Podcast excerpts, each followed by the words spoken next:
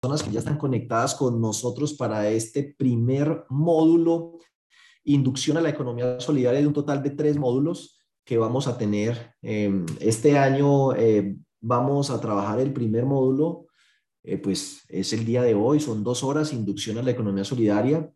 Eh, la idea es que sigan participando muchas más personas, van a tener cinco oportunidades. Vamos a dar el mismo tema durante cinco veces, una vez cada mes. Lo va a ver también entonces en agosto, en septiembre, en octubre, en noviembre, este mismo tema para que inviten a todas las demás personas. Inducción a la economía solidaria. El año entrante, durante el primer semestre también, cada mes a partir de febrero, vamos a estar trabajando el módulo 2, que todo el tema de gobierno solidario, es decir, los roles de los órganos de administración y control. Y en el segundo semestre del año 2023, si Dios nos da vida y salud, vamos a trabajar eh, el tema de los servicios, los productos, el manejo de los excedentes, el tema tributario, las cosas que se pueden hacer a partir de las diferentes formas cooperativas, que puede hacer un fondo de empleados, que puede hacer una cooperativa, que puede hacer un mutual, que conozcan los servicios y beneficios que pueden obtener a través de este tipo de organizaciones. Entonces, pues es muy importante que tenga presente que eh, vamos a estar este mismo tema repitiéndolo eh, durante cinco ocasiones eh, durante este segundo semestre del año 2022. O sea que si usted ya participó en este, no requiere participar en los otros, pero esté atento para los otros dos módulos que son en el año siguiente.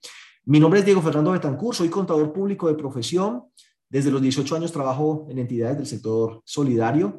Eh, doy la bienvenida pues a todos ustedes. Hay gente de Popayán, de Medellín, de Barranca Bermeja. Eh, bueno, se me pueden escapar otros eh, sitios. pero bueno, se conecta gente de todo el país con nosotros, de Cartago. Muchísimas gracias.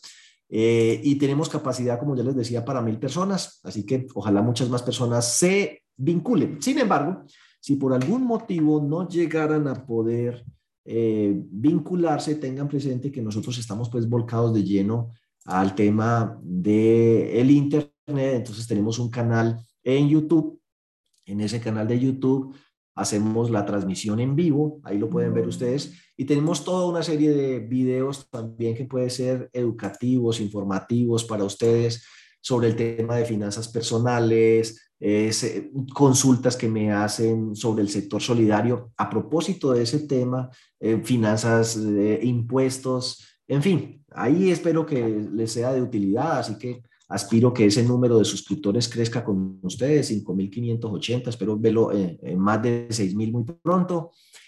Tengo una página web, ¿sí? En esa página web hay un enlace igualito que este, todos los lunes se llama el consultorio solidario, ¿lo ven allí? Consultorio solidario.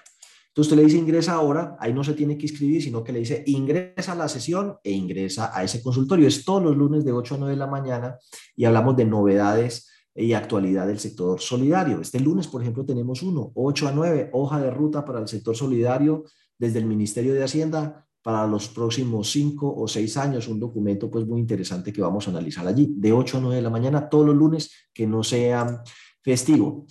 Ahí mismo en la página web, aquí arribita van a encontrar pues a nuestras redes sociales, Instagram, Facebook, Twitter, espero que nos sigan, eh, el enlace para el canal de YouTube y también nos pueden escuchar por Spotify. Eh, supongamos que usted dice, no, yo eso sentarme a ver videos, no, pero a veces voy en el carro metido en un trancón para la clínica oftalmológica de Medellín, en Medellín se hacen tranconcitos como aquí, me voy a poner a escuchar en Spotify el consultorio solidario del 13 de junio. Bueno, ahí lo escucha y puede que encuentre información que le sea de su interés. Así como este espacio gratuito, dentro de ocho, años, dentro de ocho días tenemos uno al que los invito de una vez, que es este. Elabore usted mismo su declaración de renta. Es un espacio como este, es gratuito, es un poco más largo, eh, donde vamos a, como cada año se ha hecho, dar tips que debe tener en cuenta para elaborar su declaración eh, de renta. Hoy en día muchas personas con ingresos superiores a los 4 millones o que cumpla ciertos criterios en materia de consignaciones o en materia de activos, tienen la obligación de presentar su declaración de renta. Entonces, el, el, enlace y la publicidad está pues allí también, además de pues todos nuestros demás eventos. Entonces, la invitación es muy, muy sencilla eh, síganos en nuestras redes, síganos en el canal de YouTube, participe de estas tres jornadas, una aquí, otra en el primer semestre, otro semestre del año entrante. Em, y bueno, bienvenidos. Entonces yo creo que con eso concluimos mis presentaciones. Eh, caldense de origen, pero vivo en el Valle del Cauca desde los 18 años que empecé a trabajar y con el sector solidario. Y eso me ha permitido tener un conocimiento sobre el sector solidario del cual quisiera compartirles algunos elementos para que ustedes sean más conscientes del tipo de organización al cual pertenecen. Y para eso, desligándome del formalismo de una presentación, voy más bien a utilizar este tablero en blanco eh, con ustedes. Tengan presente que sus preguntas las pueden escribir en el chat y John Alexander, pues más adelante, en, eh, a la mitad, cuando vamos a las 10 de la mañana, eh, nos las va a, pues a, proyectar para yo contestarla. Entonces, si tiene alguna pregunta, bien puede escribirla por allí. Lo primero es que el sector de la economía solidaria en Colombia está compuesto por tres tipos de organizaciones. Las cooperativas, los fondos de empleados y las mutuales. Las mutuales son posiblemente las que las personas menos conocen, ¿sí? Lo que no significa que no sean muy importantes y que tengan una enorme oportunidad. Están reglamentadas una nueva ley que salió, la ley 2143 del 2021, les da una enorme posibilidad. Eh, las mutuales son organizaciones que tradicionalmente hasta el momento estaban sobre todo orientadas hacia la previsión, entonces, por estar orientadas hacia el tema de la previsión, las veíamos mucho en el sector de previsión exequial. Entonces, mutuales a las cuales la gente aportaba y con esos recursos podían obtener eh, servicios exequiales cuando se presentaba el fallecimiento del aportante o de su grupo familiar. Pero resulta que las mutuales no son solo para el tema exequial, también está para el tema de seguros, para el tema de salud. Así que hay eh, unas mutuales no sé si por allá donde ustedes están se escuche publicidad, pero hay una, por ejemplo, que llama ASMET Salud. Entonces, ASMET Salud está dedicada al tema del sector salud, que forma parte de la previsión. Creo que es o una IPS o una EPS. Y siempre las asociábamos los poquitos que conocíamos de las mutuales con eso. Pero resulta que las mutuales pueden hacer ahorro y crédito. Y ahora esta ley 2143 del 2021 les permite hacer actividades comercialización, producción, emprendimiento, de todo. Y se pueden constituir solamente con 20 personas.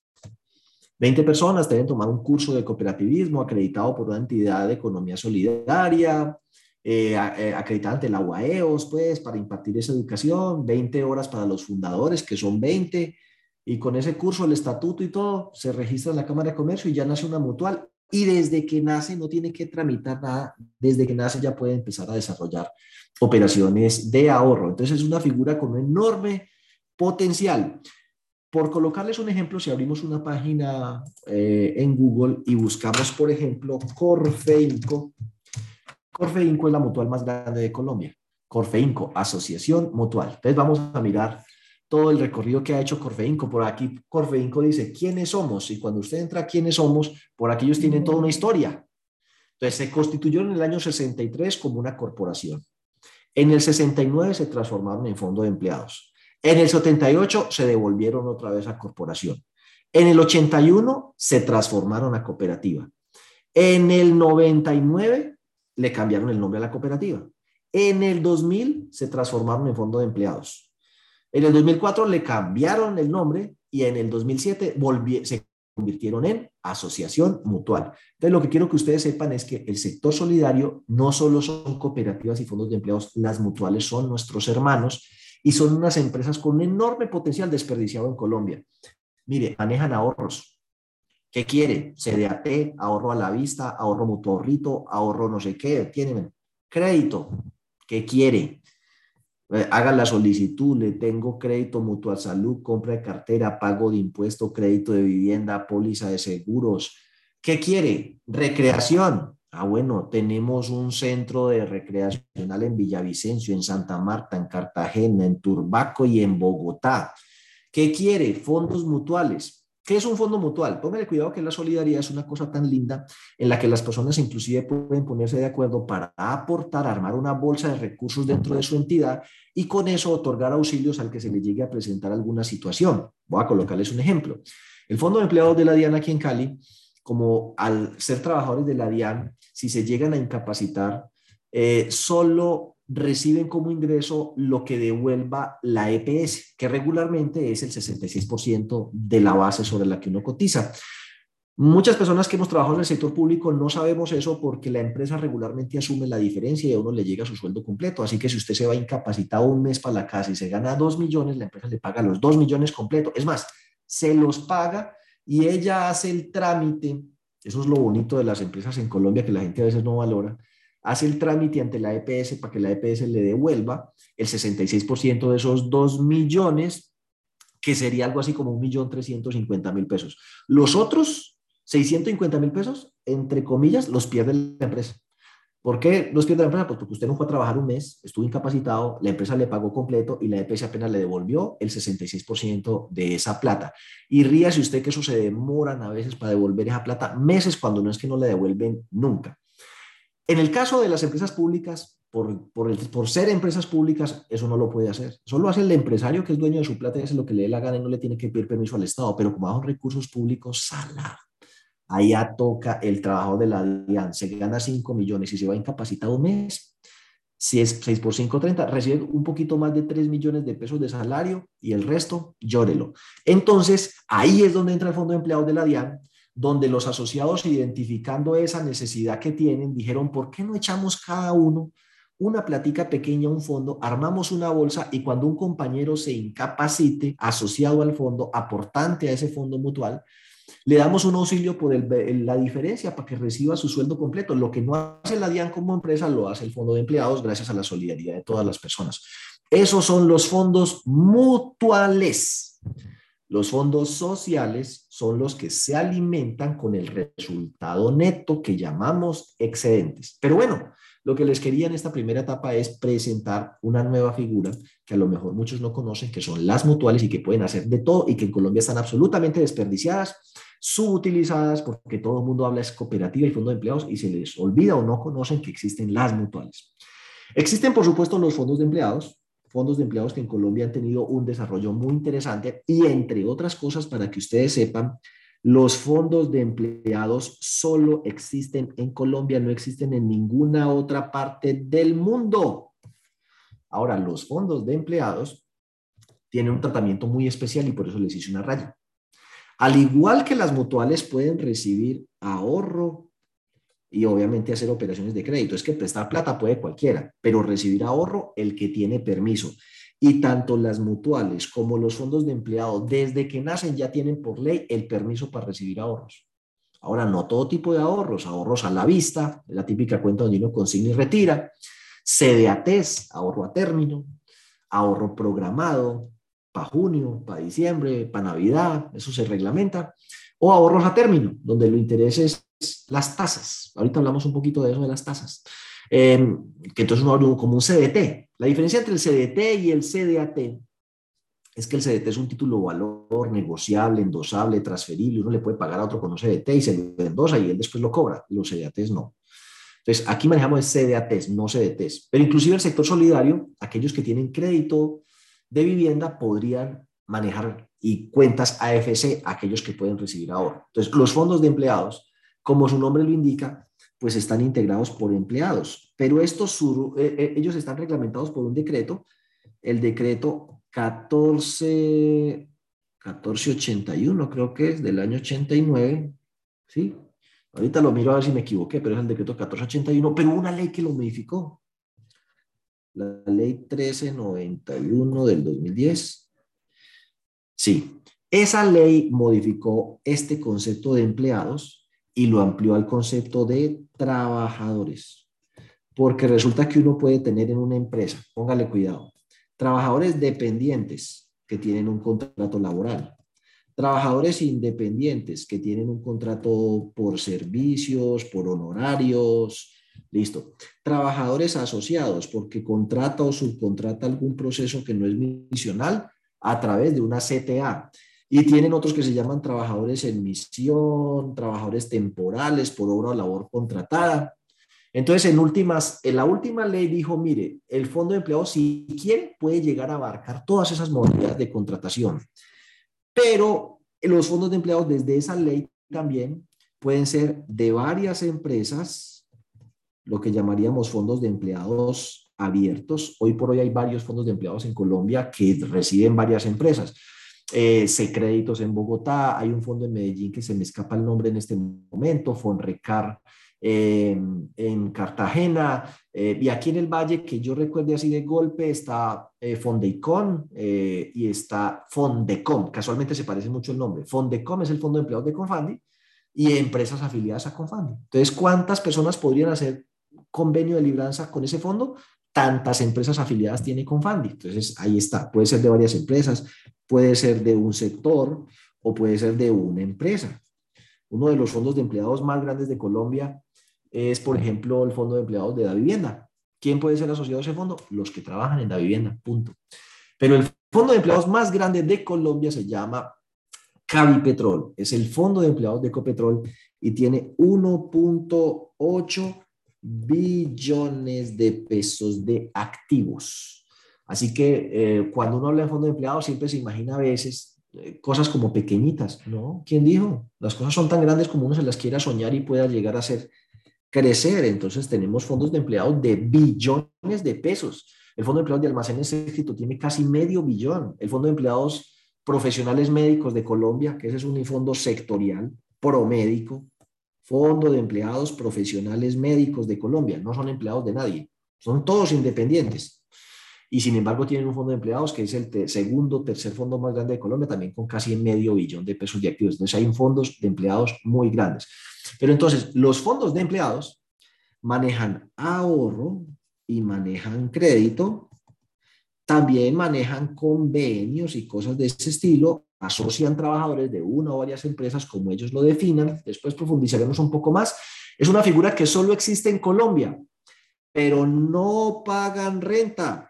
Esa es una enorme ventaja que tienen mientras que las cooperativas y las mutuales son contribuyentes del régimen tributario especial. Hay mucha gente que dice, ay, es que las cooperativas no pagan impuesto. Falso. Todo lo que compran les toca pagar IVA. Eh, les toca pagar impuesto de industria y comercio. Les toca pagar el 4 por mil. Y adicionalmente, de los excedentes, de lo que sobre, porque aquí el propósito es el servicio, por eso se dice excedente, no utilidad, excedente, sobró, se hizo lo más importante que era prestar el servicio, pero lo hicimos también que no sobró y lo que sobró es de ustedes, porque como dice Diomedes Díaz, todo lo que yo trabaje, todo es para ti, aquí todo es para el asociado. Pues hace un poquito de tiempo el Estado dijo, venga, es que usted también me va a tener a mí como socio. Entre otras cosas que uno en la vida, en cualquier emprendimiento que realiza, tiene dos socios invisibles. A un lado, a la derecha, Dios, ¿cierto? Ese es su socio invisible, pero sin él, nada es posible. Y el otro socio a la izquierda, eh, pues no va a ser el diablo, es la Diana. Sí, pero Diana y diablo empiezan por lo mismo. Entonces, cuando llega la hora de las utilidades, entonces pues usted le da gracias a Dios porque le fue muy bien. Dios es muy generoso, le dice, mire, a mí no me tiene que dar nada, pero dada al César lo que es del César y a Dios lo que es de Dios. A Dios las gracias y al César, que es la Diana, el diablo, ese sí le va a pedir como la tercera parte de todo lo que usted se gane y ahorita va a ser peor. Pero a las cooperativas, pues, eh, y a las mutuales es el 20%, la quinta parte. Ahora, eso nos va dejando, ya que entendemos muy bien los fondos de empleados, o al menos tenemos una primera aproximación, donde son trabajadores de varias empresas que solo existen en Colombia, que no pagan impuesto de renta, que se dedican al ahorro y el crédito fundamentalmente, por se llama Fondo Ahorro con Propósito, eh, pues viene el tema de las cooperativas. Las cooperativas en Colombia pueden hacer cualquier clase de actividad económica y las hay desde muy grandes hasta muy chiquitas. Miremos una página donde vamos a encontrar información de las cooperativas. Entonces, esa primera página que les voy a recomendar para generarles como esa inquietud y ese deseo de aprender. Bueno, además de que entren a la mía, es la página web de la Supersolidaria, www.supersolidaria.gov.co. Ahí van a encontrar pues el tema de la normatividad, pues muchas cosas, yo creo que ahorita ustedes no están como para normatividad, pero aquí en entidades vigiladas hay unas cosas muy interesantes. Las cifras. Entonces ahí donde dice entidades vigiladas, aquí hay un enlace que dice entidades vigiladas que reportan información. vamos a entrar ahí entidades vigiladas que reportan información. Y ahí en entidades vigiladas que reportan información, podríamos entrar aquí a ver eh, donde dice año 2021. 2021, para que miremos al cierre del año pasado. Entonces aquí dice estados financieros de entidades solidarias a diciembre del 2021. Entremos ahí. Entonces se nos va a abrir un cuadrito en Excel y vamos a mirar entonces, vamos a echarle un ojito a eso. Son como números, pero los números no son tan aburridos como la gente cree. Los números cuentan historias y cuentan historias chéveres. Entonces, venga, yo preparo estos numeritos aquí, a ver qué es que listo. Voy a quitar esto de acá, espérate a ver, estas hojitas, estas filas. Voy a meterle una filita aquí. Voy a quitar este logo. Ya sabemos tu información a diciembre. Por aquí, aquí está el código de la entidad. Cada entidad tiene una identificación de código. Dejémoslo. Aquí está el nombre de la entidad. A propósito que voy a cambiar de tipo de letra, una letra más comprimidita para yo poderlo juntar. Aquí está el NIT, está la sigla, está el tipo de entidad. Le voy a quitar esto del código SIO, está hasta el nombre del representante legal, el departamento, está el municipio, dirección, teléfono para escribirle y darle felicitaciones, el mail, lo voy a quitar. Está el nivel de supervisión. La Superintendencia de Economía Solidaria es la que supervisa y tiene tres niveles. El uno es el más exigente, el dos y el tres, por tamaño y actividad. El número de asociados, el número de empleados, y ya vienen una serie de cuentas de ahí para allá que no los voy a aburrir eh, como mucho con eso, pero eh, voy a organizar esto aquí, le voy a decir vista, inmovilizar paneles, Listo, voy a hacer esto más pequeño y voy a poner la letra un poco más grande, ¿cierto? Creería yo que podría ser algo así, suficiente. Entonces vamos a poner, activo es el total de recursos que administra una empresa, dependientemente de quién son, si son de los asociados o de terceras personas. Entonces vamos a ver cuánto es el tamaño de los recursos de la entidad más grande de Colombia para que se hagan una idea el sector solidario, cómo está compuesto. La entidad cooperativa, la entidad más grande del sector solidario vigilado por la supersolidaria, porque unas que son vigiladas por la superfinanciera. Las cooperativas con actividad financiera son que, que, hacen, que hacen ahorro y crédito, no solo con asociados, sino también con terceras personas, se conocen como cooperativas financieras y son vigiladas por la superfinanciera. No son sino como cinco. Hay unas de salud vigiladas por la Supersalud, otras de vigilancia. Es decir, hay unas, las de transporte son vigiladas por la Supertransporte. Estas son vigiladas por la Supersolidaria, que son las que más conocemos. Pero el sector solidario hace presencia en todos los sectores económicos. les mencioné salud, transporte. Vaya, mire la empresa de buses en las que usted se monta, el taxi, transporte de carga. Hay un poco que de eh, cooperativa tal. Bueno, pero la más grande es Comeva. Esa cifra que hay, así, hay allí 4.962.031.831.747 pesos, más fácil es 5 billones. Redondelo su casa, son 5 billones. Eso tiene de tamaño Comeva, 5 billones de pesos. Ahí sigue Fondo de Empleados de Cavipetrol, 1.8 billones de pesos. Es un fondo de empleados que tiene ahorro y tiene crédito. Tiene Colanta. Colanta es una cooperativa de lácteos pero no solo lácteos, sino que también hace queso, bueno, queso es lácteo, eh, chorizos, eh, les presta servicios de asistencia técnica y capacitación a sus asociados. Mire, tiene 10.512 asociados. Había gente que decía, no, que Colanta es de Uribe. Pues a lo mejor Uribe es asociado, sí, pero Colanta es de 10.512 asociados y otro aporte importantísimo del sector cooperativo al país es que genera esa mera cooperativa, 6.752 puestos de trabajo, tiene 1.5 billones de pesos de activos. La otra que es muy grande por asociado, yo creería que es tal vez la más grande, es financiera como Ultrasan. Como Ultrasan es eh, de Santander, por eso el SAN es una cooperativa especializada de ahorro y crédito asocia 439 mil asociados, eso no es cualquier cosa, y genera mil empleos y tiene 1.5 billones. Hay otra que es del magisterio, a ver, sigamos, Copidrogas, Copidrogas, una berraquera. ¿Qué hace Copidrogas? Ojo que yo no los conozco tanto, pero Copidrogas tiene 5.300 empleados asociados, la mayoría personas que tienen una pequeña farmacia en alguna parte del país y se asocian allí porque Copidrogas compra los medicamentos, negocia con los laboratorios y les vende y les fía y les distribuye a todos para que puedan dedicarse a su trabajo, eh, que es el tema de vender medicamentos en los barrios, en los pueblos, en fin. Genera 2.000 puestos de trabajo y administra un billón de pesos de activos. está Fincomercio, que es de ahorro y crédito, Servir, que es de ahorro y crédito. Hay una cooperativa que es una universidad, Universidad Cooperativa de Colombia, Comuldesa, que es de ahorro y crédito, Copetraban, Canapro, bueno, está Promédico, Coprosemba, Presente. Recordarán ustedes las cooperativas de trabajo asociado. Bueno, entonces ahí tenemos una eh, idea y vamos a hacer lo siguiente. ¿Quiénes pueden recibir ahorros? Pueden recibir ahorros las especializadas de ahorro y crédito o las multiactivas con ahorro y crédito y las integrales con ahorro y crédito. ¿Qué es una cooperativa multiactiva? ¿Qué es una integral? ¿Qué es una especializada? La especializada solo puede hacer una cosa. La multiactiva puede hacer varias que no estén relacionadas entre sí.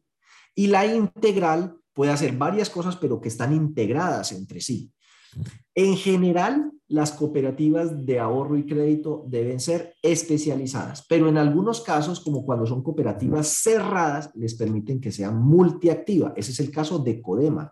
La cooperativa del magisterio es cerrada. ¿Por qué? Solo puede ser asociado el que trabaje en el magisterio y por eso le dejan ser multiactivo.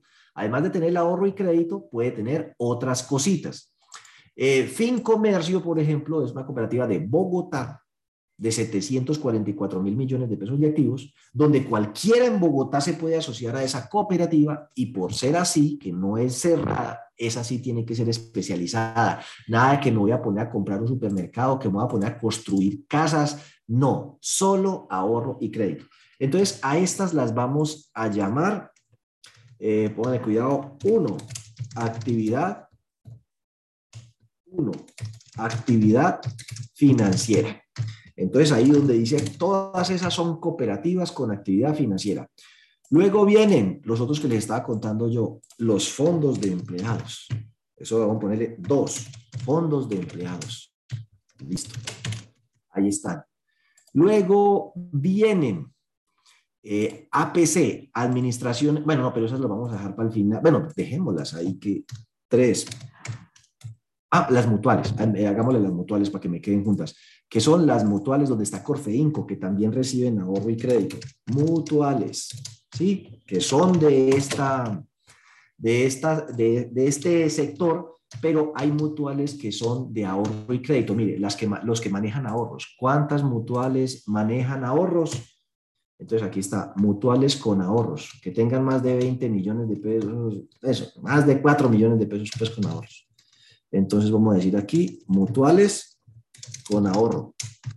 Listo, ahí está. Hay unas mutuales con ahorro y otras mutuales que no tienen ahorro, se dedican a otras cosas.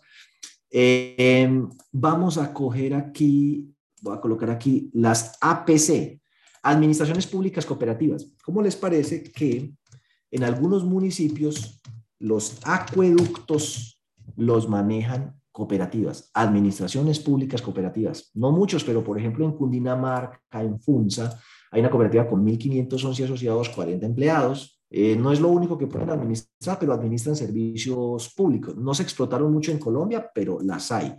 Eh, están otras que llegaron a ser muchas, explotaron mal la cosa algunas personas de manera indebida, que son las CTAs, Cooperativas de Trabajo Asociado. Por favor, las cooperativas de trabajo asociado no me las macarticen. Bueno, yo no sé qué es macarticen, pero cuando hablan de alguien mal, yo he escuchado que dicen macartizar. Aquí hay una que yo la conozco, que la llevo en mi corazón, que la visité, que los asesoré, que trabajé con ellos, promovida desde el gremio cafetero del Valle del Cauca, que se llama Industrias Integradas Talleres Rurales del Valle del Cauca. Un proyecto lindo, mire, proyecto lindo no, porque proyecto es como si apenas lo fuéramos a hacer.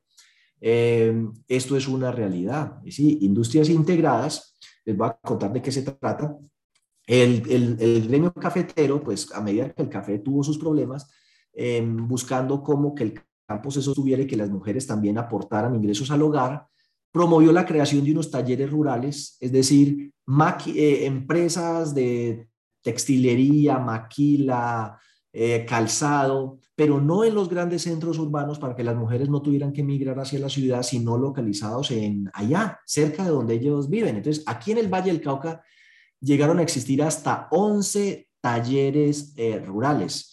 La Marina, eh, eh, hay uno en Sevilla, por allá en San Antonio, eh, Potrerito, bueno, hay una serie lejos, lejos, el Villar, bueno, se me olvidan dónde están localizados todos.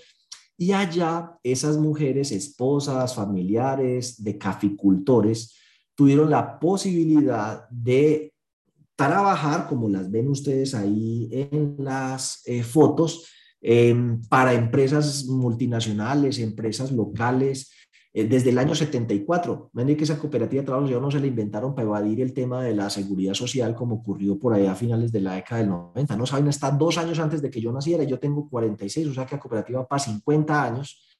Hace 50 años esa cooperativa de trabajo asociado viene generándole trabajo a personas con total autonomía.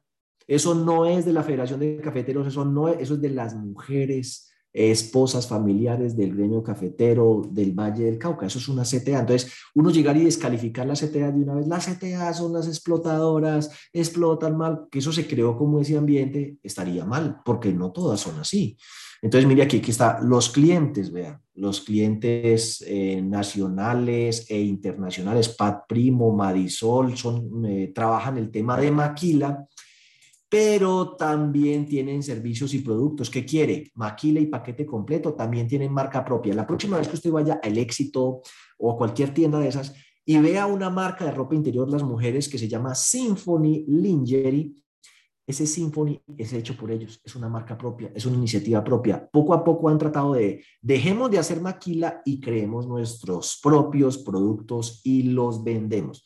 Entonces, a lo que quiero llegar con eso es que no todas las CTAs puede uno de entrada descalificarlas. Eso sí, se volvieron una forma de abuso laboral espantoso, pero eso se depuró, gracias a Dios, y hoy por hoy, mire, ahí tenemos un grupo bastante reducido no son más de 300 cooperativas de trabajo asociado que quedan cuando llegaron a ser eh, 7 mil.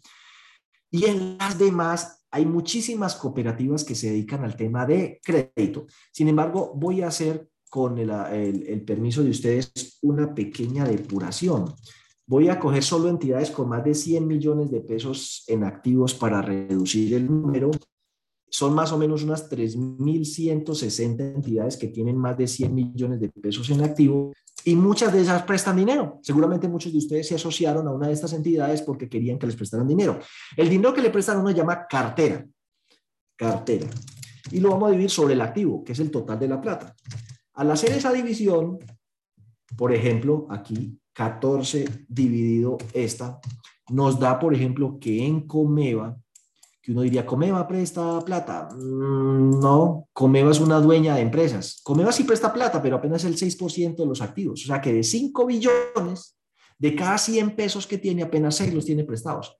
No, Comeva es dueña de otras empresas, por eso las inversiones valen 3.7 billones de pesos. Comeva es dueña de Bancomeva, de la EPS, que creo que se fue de liquidación, eh, y de otras entidades. Entonces vamos a ubicar de aquí cuáles de estas entidades distintas de las que ya hemos caracterizado, más del, pongámosle aquí datos Z, la, más del 20, más del 30% de su activo es cartera. Y esas entidades las vamos a llamar actividad, como, como decir, actividad crediticia. Entonces las vamos a llamar así, actividad crediticia. ¿Listo? madre, espérate.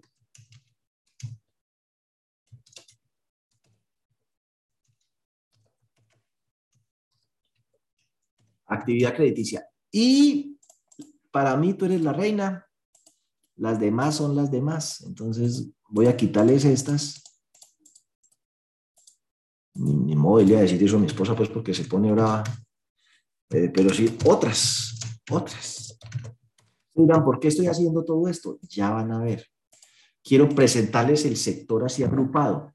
Entonces, inserta. Ustedes pueden, si son asociados de una cooperativa, cada seis meses eh, mirar ahí donde les mostré en la página de la Super Solidaria y ver su entidad. Ahorita les muestro. Eh, eh, entonces, clínica oftalmológica, entre otras cosas, por ejemplo, ahorita que me acuerdo, vamos a buscar si aquí aparece oftal Entonces, vamos a, aquí hay varias, vean, aquí está. Fondo de empleados de la Clínica de Oftalmología San Diego, que una persona ahí muy querida nos saludó al principio. Se llama FECOST, queda en Antioquia, Medellín, ahí aparece dirección, teléfono, es nivel 3, tiene 128 asociados, un empleado, tiene 299 millones de pesos de activos, la tercera parte de eso lo tiene en bancos y en inversiones, bueno, no, un poquito más, 140 millones de pesos, tiene prestado 127 millones de pesos, en cuentas por cobrar 26 millones de pesos, eh, debe 208 millones, pero todas las deudas son con ellos mismos. 195 eh, millones son ahorros de los asociados, 195. Si a esos ahorros le sumamos los aportes, recuerden que los fondos de empleados tienen que poner una cuota. De esa cuota, un porcentaje va para aportes, un porcentaje para ahorro permanente.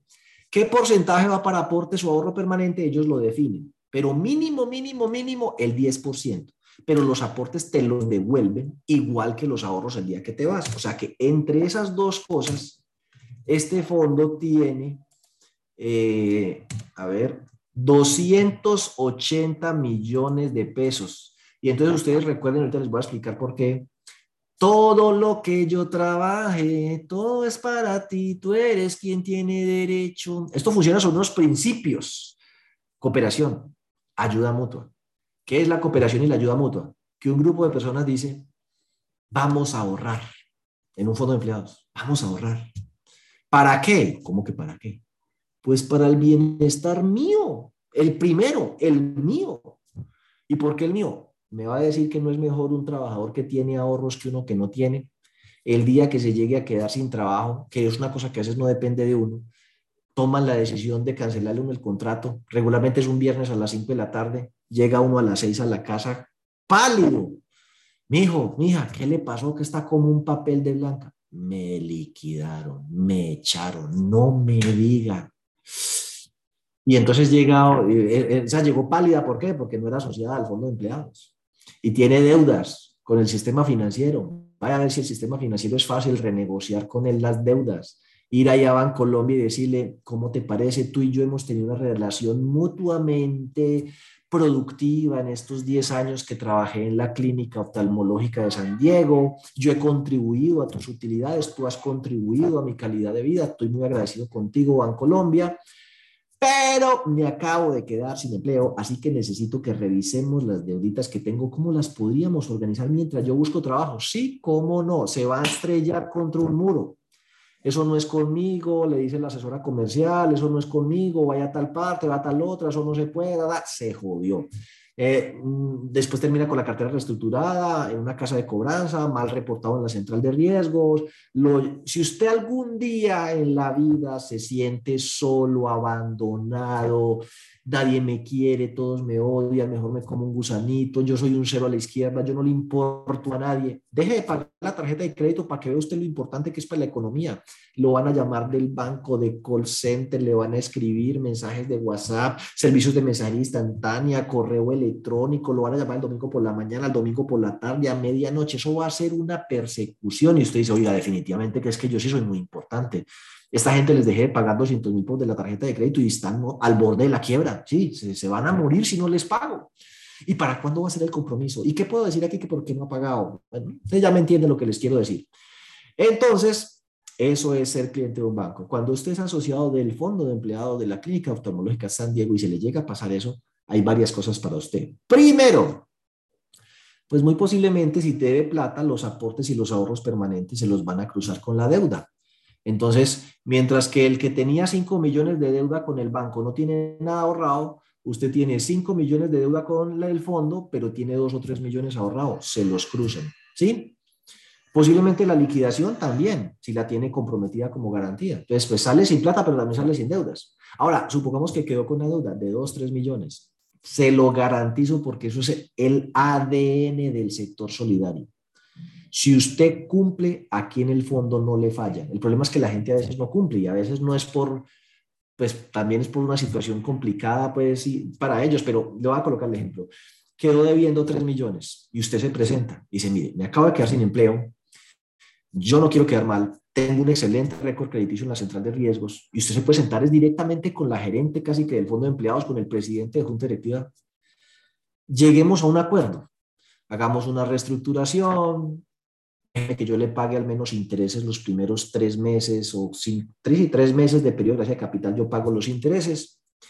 Y eh, me redifiere ese saldo de los dos o tres millones de pesos eh, para que la cuota que le estaba pagando de 500 mil pesos me quede en una cuota, pues, 100 mil, 150 mil, 100 mil.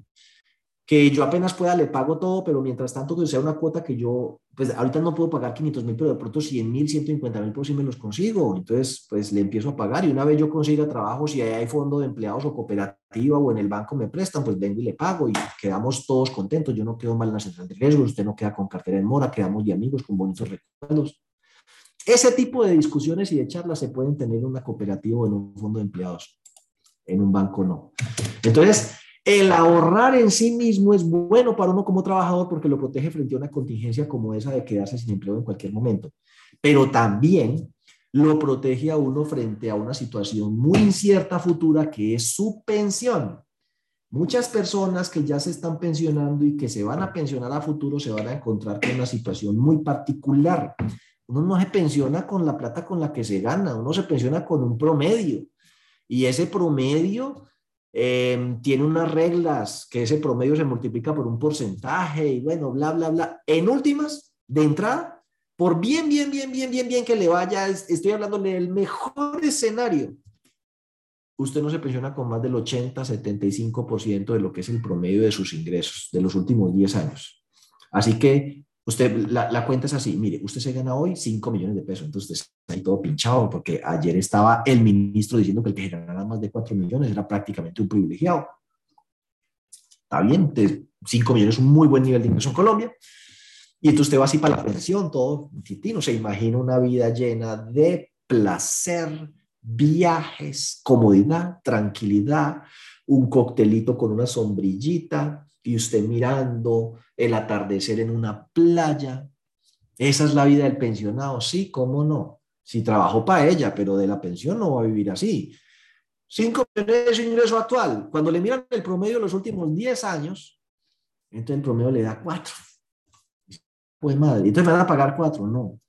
El 75% de cuatro y agradezca que le fue bien. Entonces me quedó la pensión en dos millones y medio. Entonces mira una persona que estaba acostumbrada a vivir con cinco, termina pensionado con dos y medio y dos y medio gracias a que estaban con pensiones, porque donde esté con un fondo privado de pensiones, le dicen, no, la pensión suya no es en un millón, el salario mínimo, garantizado. O sea, si usted tiene un nivel de ingreso alto, le conviene más un fondo público, o sea, con pensiones. Eso va a cambiar, ¿no?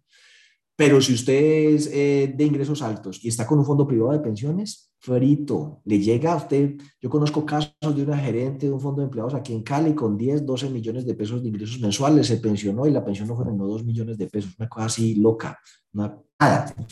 Entonces, con esa pensión, ya su ingreso mermó. Dele gracias a Dios que usted tenía plata en el fondo de empleados, porque ahí usted podría llegar y decir, no sabe qué, me toca acomodarme a mi nueva situación, cruzar aportes y ahorros, retirarme, me da mucho pesar, estamos mutuamente agradecidos, pero así mato unas obligaciones y esas cuotas salen para acomodarme mejor a mi nueva situación de ingreso.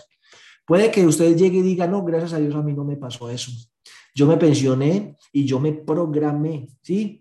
Como dije, yo me proyecto, ¿sí? Y yo me proyecté desde que tenía cincuenta y pico de años, cosa que deberíamos hacer todos a que yo iba a ir cancelando los créditos que tengo y saliendo de compromisos para que cuando me llegaran los 60, 62 o 57 años, en el caso de las mujeres más bien, y mi ingreso disminuyera drásticamente, Igual mis compromisos ya también habían desaparecido. Yo antes tenía el crédito de la casa, el crédito del vehículo, el crédito educativo de los hijos. Ya no tengo hijos, se casaron, se fueron, ya no, ya el carro ni para qué, pues me conviene más caminar. Igual no tengo afán, ya me pensioné y la casa ya la tengo libre. Entonces ya no necesito todas esas cuotas. Con el ingreso que me queda, puedo vivir bien.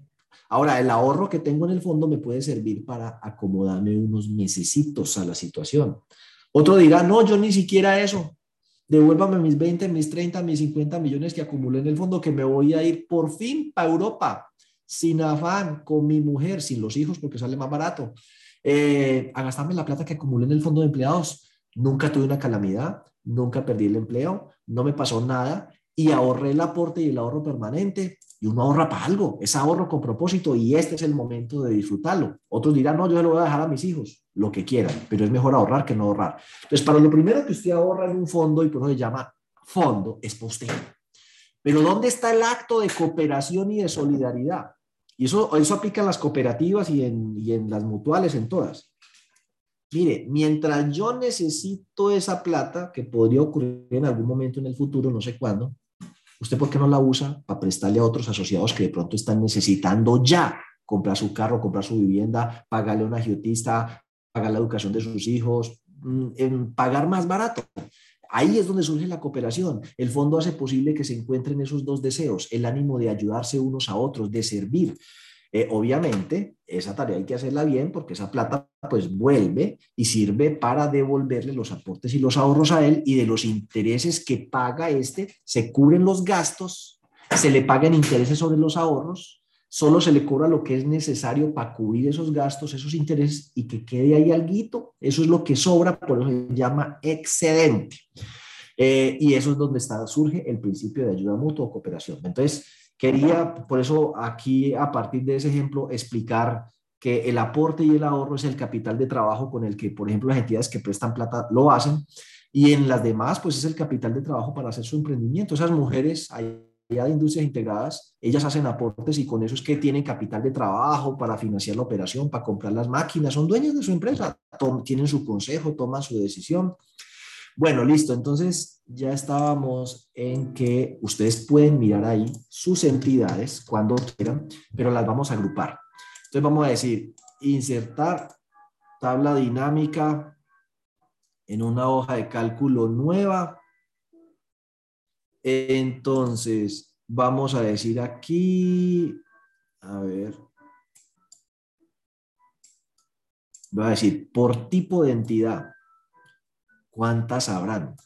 Entonces, mire, ahí está, número, valor, y no más grandecito. 176 cooperativas con actividad financiera, 1.393 fondos de empleados, 32 mutuales que no manejan ahorros, 55 que manejan ahorros, 805 que se dedican fundamentalmente al tema de prestar plata, distinta de las otras, 197 CTAs, 11 administraciones públicas cooperativas y en ese otro combo de las otras está Colanta, las cooperativas de caficultores, las cooperativas agropecuarias, cooperativas que yo esperaría tengan un gran desarrollo ahorita que se quiere reactivar el agro.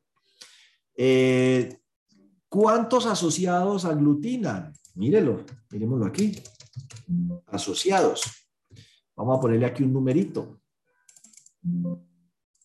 6 millones 600 mil colombianos son asociados a alguna de esas entidades. Los que más tienen la mitad de los asociados están en las cooperativas que tienen actividad financiera. ¿Cuántos empleos eh, genera? Genera 3.160 eh, empleos. Pues no me parece mal, francamente. Sí, vamos. Ah, no, pero es que eso, es, no, espérate, hay que, es que sumar. Es que aquí está contar y le vamos a decir, no, súmemelo suma 59 mil empleos, que eso en un país como el nuestro, donde el empleo no abunda, es muy importante. ¿Cuánto es el total de activos? Activos es todos los recursos que concentran.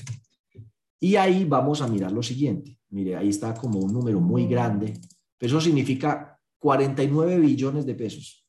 Yo sé que 49 billones de pesos para uno que no tiene nada suena mucha plata, pero eh, Bancolombia, solo Bancolombia, es tres veces todo el sector solidario vigilado por la Supersolidaridad. Solo Bancolombia. los bancos son de una cosa monstruosamente grande, 49 billones de pesos. De esos, pues los más grandes son el tema de la actividad financiera.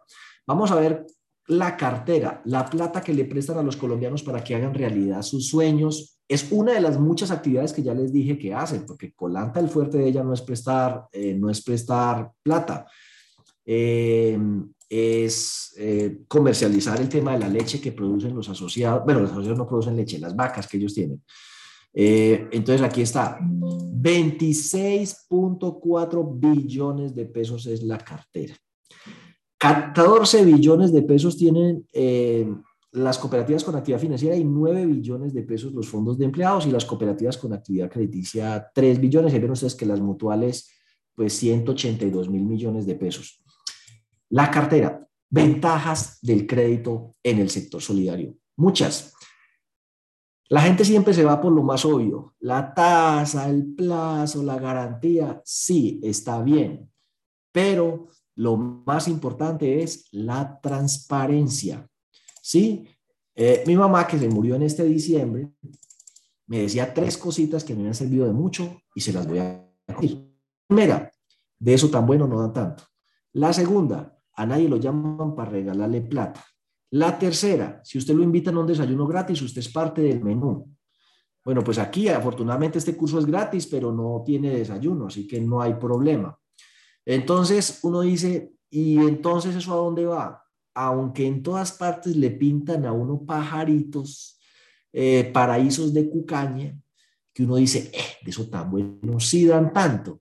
Y la respuesta es que no, ¿no? Todo el mundo viene a saber cómo lo enmelosa y le saca plata de su bolsillo. El crédito solo es un gancho. El negocio está es en las cuotas de manejo, los seguros, la tarjeta de crédito, el rotatorio, que regularmente una vez usted, por ejemplo, toma un crédito de libranza, empiezan a meterle por ahí, ya que está como cliente, esos otros productos que elevan la rentabilidad suya. Pero además hay otros cobros que de pronto no son tan claros, pero que usted autoriza en todos los papeles que firma y como uno no los lee porque uno está emocionado por el cheque que le van a dar, por la compra de cartera y encarecen muchísimo el crédito, los costos ocultos del crédito. Y en eso no hay transparencia.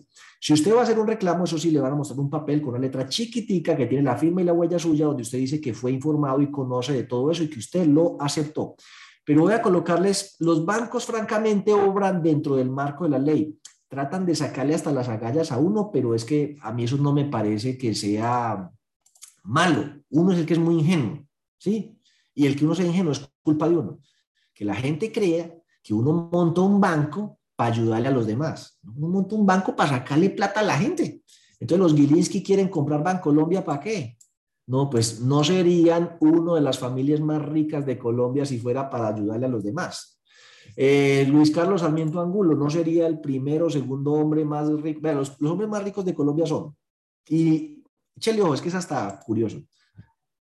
Eh, Luis Carlos Sarmiento Angulo, dueño del Grupo Aval, que incluye cuatro bancos, una aseguradora, eh, Porvenir, fondo de pensiones, bueno, Grupo Aval. un señor que se me olvida el nombre, pero es de apellido Vélez, creo que es hijo del dueño de Cueros Vélez y tiene un banco que llama Nubank, otro banco. Eh, y el tercer hombre o familia más rica de Colombia es otro banco, los Gilinski. Entonces, no es curiosidad que las personas más ricas de Colombia sean justamente banqueros. Es que esa vaina no es para darle plata a los demás, es para sacarle plata a los demás, para meter plata en el bolsillo de ellos. Entonces, que uno sea tan ingenuo de que va a llegar a un banco y cree que el banco está para servirlo y enriquecerlo usted, no es para enriquecer a los accionistas del banco uno ya pues puede utilizar esa plata para construir un progreso de uno o para construir también su propia tumba. Recuerden que uno al final del cabo, el crédito no es más que una herramienta, como un cuchillo. Con un cuchillo lo roban a uno, con un cuchillo el niño daña los muebles o se corta una mano y con el mismo cuchillo le preparan los alimentos. La herramienta no tiene la culpa. Con crédito la gente progresa, monta negocio, consigue su casa. Con crédito la gente se arruina, se estresa, se suicida, se cuelga de un palo desesperado por las deudas. ¿El crédito tiene la culpa? ¿El banco tiene la culpa? No, usted. ¿Para qué pidió todo poco de plata y lo utilizó tan mal? Pero póngale cuidado. No seamos ingenuos. En el sector solidario, las personas que crean la cooperativa lo hacen con el propósito no de enriquecerse individualmente, sino de progresar ellos individual y colectivamente. Ellos mismos, por un principio de participación democrática, que eso es lo que vamos a ver en el módulo 2, eligen unos órganos de administración. En la, el fondo de empleados se llama junta directiva, en el consejo de administración se llama consejo. Cuando son demasiados para ponerse de acuerdo, entonces eligen primero unos delegados. Entonces, 400 mil personas nos podemos reunir eh, por allá en Comultrasan. Bueno, entonces elijamos 100 delegados. Y los 100 delegados se reúnen y ellos eligen el Consejo de Administración y la Junta de Vigilancia. Entonces, en últimas, el que llega a ser del Consejo de Administración es un asociado como nosotros, que se postuló, que cumplió unos requisitos. Y ellos son los que establecen las condiciones de los productos, tasa, plazo. Ellos no son accionistas. No se van a enriquecer, no puede decir es que yo soy dueño del 51% de la cooperativa, así que si la cooperativa se gana mil millones, el 51% es mío, 510 millones, eso no, no pasa. Puede que les paguen honorarios, sí, los tiene que aprobar en la asamblea, no ellos mismos. Eh, entonces la mayoría trabaja ad honorem, voluntariamente, sin una retribución. Y llegan allá, oiga, ¿a qué tasa vamos a prestar? ¿A qué plazo vamos a prestar? ¿En qué condiciones vamos a prestar? Pues uno no llega a diseñar unas reglas de juego tramposas para engañar a los asociados, para explotar a los asociados cuando ellos son asociados que van a hacer uso de los servicios de crédito. Entonces, eso ayuda a contener ese desbordado eh, ánimo de lucro, ambición, cuando no ya se convierte más bien en codicia, ¿sí? avaricia, y mantiene a la organización dentro de lo que es el propósito de servicio. La organización se creó porque un grupo de personas quieren mutuamente satisfacer necesidades comunes a través de una empresa en la que ellos aportan el capital, ellos administran y ellos definen las reglas. No van a definir unas reglas de juego que los perjudican. Entonces es un intangible valiosísimo el sector solidario, la transparencia. Ahora les voy a mostrar esas empresas que prometen una cosa, pero al final las cosas no son lo que parecen. Eh, voy a colocar unos ejemplos. Entonces, por ejemplo, Byport. Y, y estoy haciéndolo aquí en riesgo porque después entonces me demandan eh, por calumnia. Y no, yo estoy yendo a la página de ellos. Entonces le dice, plazo hasta 144 meses sin cododoro, 12 años. No le piden cododoro. Hasta ahí la cosa va. Genial. Le, le descuentan de nómina. Maravilloso. Yo que estoy haciendo en esa cooperativa o en el fondo. Agilidad en el desembolso. Eso es para allá. Le prestan hasta 130 millones. Entonces uno dice, no, pues yo ya no necesito ser eh, asociado del fondo de empleados o de la cooperativa. Yo soy empleado público, voy a solicitar mi crédito por aquí. Entonces aquí dice, no, pues aquí hay una serie de ventajas, eh, pero por aquí debe decir, ya empieza el primer veneno, ¿sí? Que es tasa del 1.9 al 2.1. Entonces ahí ya la cosa va a ser no sé si ustedes vieron esta rayita. ¿Cuántos de ustedes vieron esta rayita?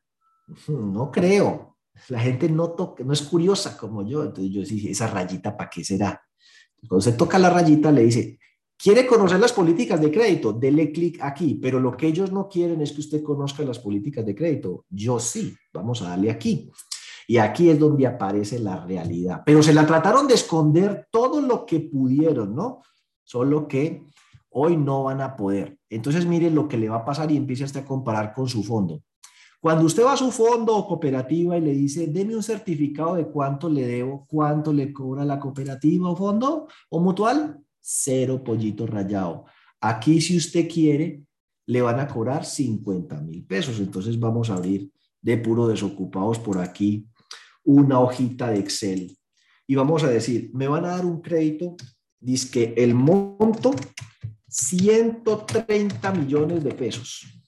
La tasa dice que entre el 2.9 y el 1.1, vea, garantizado que le van a encontrar una excusa para clavarle el 2.1, porque por aquí en algún lado dice que la tasa va a depender del análisis que le hagan del riesgo a la persona y al final van a encontrar el modo de justificar que la tasa suya no podía ser el 1,9, sino que iba a ser el 2,1. Aquí lo dice, vea, la tasa de interés puede variar. ¿Lo están viendo aquí? Puede variar, ¿no? ¿Cuál puede variar? Va a variar. Esto es una empresa con ánimo de lucro que está hecha para darle la cabeza a usted.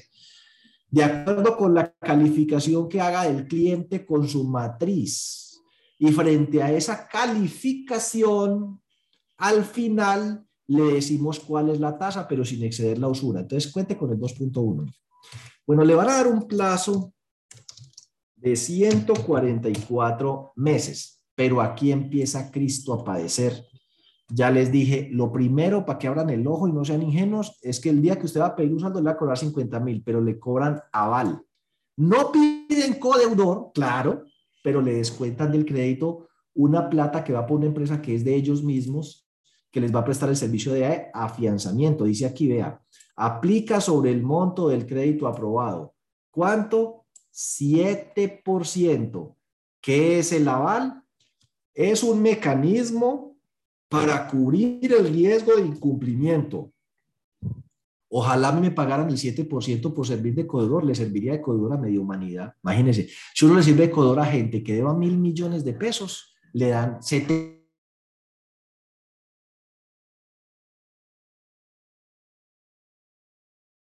gratis. Le cobran y se lo descuentan del valor del crédito, el 7%. Entonces, listo, nada que hacer, aval. Entonces, 7%. Entonces decimos, más esto,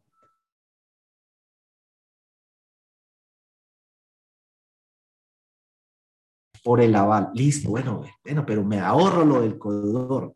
No, esto aquí no ha parado. Dice aquí, Estudio y administración del crédito.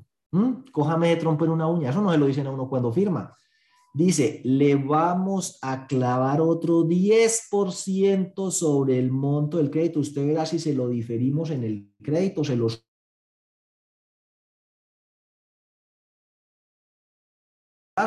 se lo sumamos al crédito o se lo descontamos de un solo golpe. ¿Cuánto? Ay, no es nada. 10%.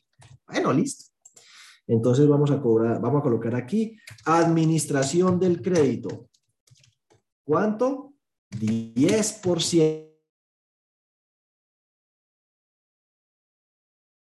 en todos lados, eso sí pues nada, pero dice el corretaje. Usted no ha visto que hay unas muchachas lo más de queridas y amables que le ayudan a uno con los papeles, le llenan todo, van hasta la casa de uno, si les toca lo, reúnen, lo recogen, le, le pagan el,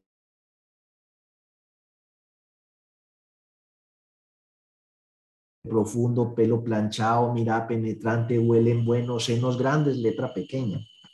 Entonces, pues, la letra pequeña es para que usted no vea lo que está firmando. Y entre lo que está firmando, usted está aceptando esto. Esa muchacha, lo único que le va a prestar, señor pensionado, para que no se entusiasme con la sardina, que usted cree que ya le, usted le interesa, ¿sí? No, eso no puede decir las canciones, caballo viejo, pero en la realidad no le va a prestar, lo único que le va a prestar son sus conocimientos y experticia para tumbar, ve, para acompañar y asesorar integralmente al cliente.